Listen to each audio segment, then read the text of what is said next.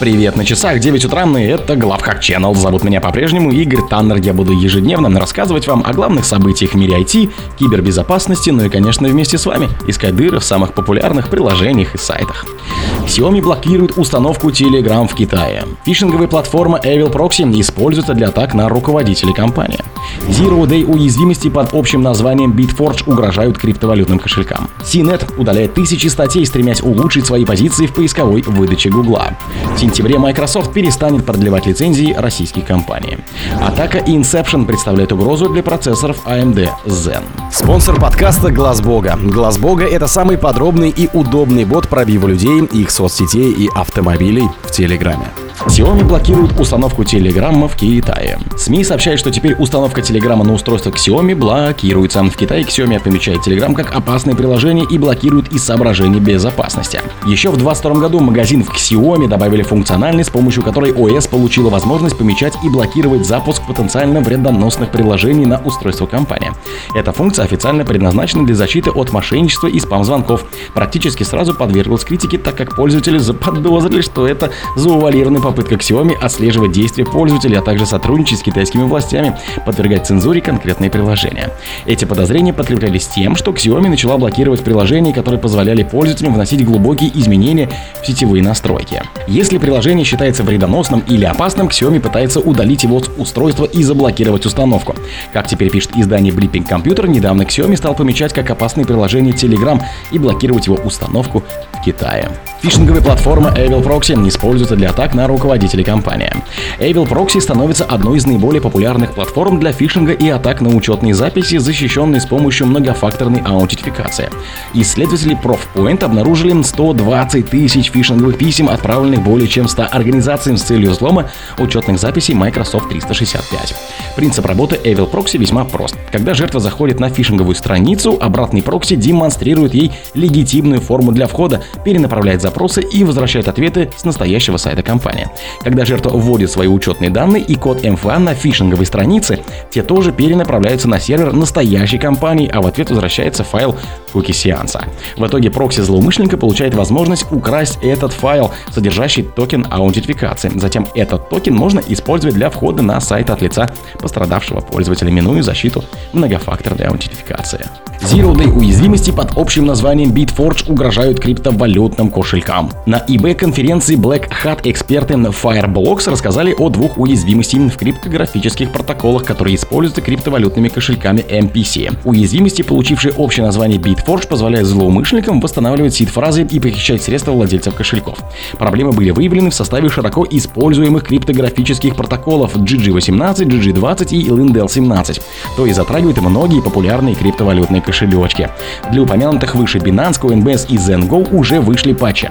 Однако исследователи предупреждают, что десятки других кошельков остаются уязвимыми перед Bitforge и подготовили специальный инструмент для проверки проектов, чтобы разработчики могли узнать, подвержены ли они рискам из-за проблемной имплементации MPC. Fireblock объясняет, что в зависимости от параметров имплементации злоумышленник может отправить специально подготовленные сообщения и извлечь шарды ключа в виде 16-битных фрагментов, таким образом извлекая из кошелька весь приватный ключ за 16 повторений. CNET удаляет тысячи статей, стремясь улучшить свои позиции в поисковой системе Гугла.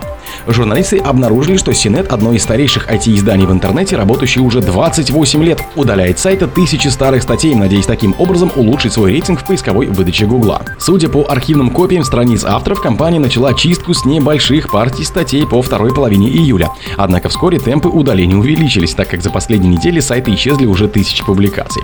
Представители CNET подтвердили, что компания действительно отбраковывает старые материалы, однако отказались сообщить, сколько именно уже было удалено. Удаление контента сайта – это непростое решение. Наши команды анализируют множество видов данных, чтобы определить, есть ли на синете страницы, которые в настоящее время не удовлетворяют потребности нашей целевой аудитории. Это общая отраслевая практика для таких крупных сайтов, как наш, которые в основном полагаются на SEO-трафик. В отдельном мире мы бы оставили весь наш контент на сайте навсегда, но, к сожалению, современный интернет наказывает нас за то, что мы оставляем весь ранее опубликованный контент на нашем сайте, заявил изданию Гизмода Тейлор Канада, старший директор Синета по маркетингу и коммуникациям. В сентябре Microsoft перестанет продлевать лицензии российских компаний. Компания Microsoft сообщила российским клиентам, что лицензии на продукты и решения компании не будут продлеваться после 30 сентября 2023 года. Уже активные лицензии продолжат действовать после этой даты, но только до конца оставшегося срока. Агентство Telecom Daily цитирует письмо от службы поддержки Microsoft Office Service, направленное одному из клиентов. Оно гласит, что после 30 сентября текущего года российские корпоративные клиенты не смогут продлить подписку. Microsoft объясняет, что более не сможет принимать платежи на местный банковский счет в качестве оплаты за свои услуги в России. Поэтому компания за 60 дней уведомляет клиентов о том, что после 30 сентября продлить существующие подписки уже не получится, отмечая, что уже активные лицензии продолжат работать до истечения их срока. Microsoft приостанавливает запуск новых продуктов, продажу сервисов и многие другие аспекты своей деятельности в России в соответствии с санкциями со стороны Евросоюза, Великобритании и США, прокомментировали в компании изданию Forbes. Атака Inception представляет угрозу для процессоров AMD Zen. Группа специалистов из швейцарской высшей технической школы Цирюха разработала сайт-чannel атаку Inception, которая может использоваться против любых процессоров AMD Zen, включая последние модели. Атака может привести к утечке данных, как пароли и ключи шифрования. Inception представляет собой проблему, которая продолжает череду спекулятивных атак на процессоры, о которых стало известно в этом месяце. Напомню, что в последние недели исследователи опубликовали информацию об атаках Down Downfall угрожает процессорам Intel, а также Collide плюс Power уязвимы почти все современные процессоры в целом. Как в одноименном фильме «Началом» закладывает в центральный процессор идею, пока тот в некотором смысле спит, вынуждая его совершать неправильные действия, основанные на якобы самостоятельно придуманном опыте. Используя этот подход, Inception захватывает временный поток управления инструкциями возврата на всех процессорах AMD Zen, объяснили исследователи. О других событиях, но в это же время не пропустите. У микрофона был Игорь Таннер. Пока.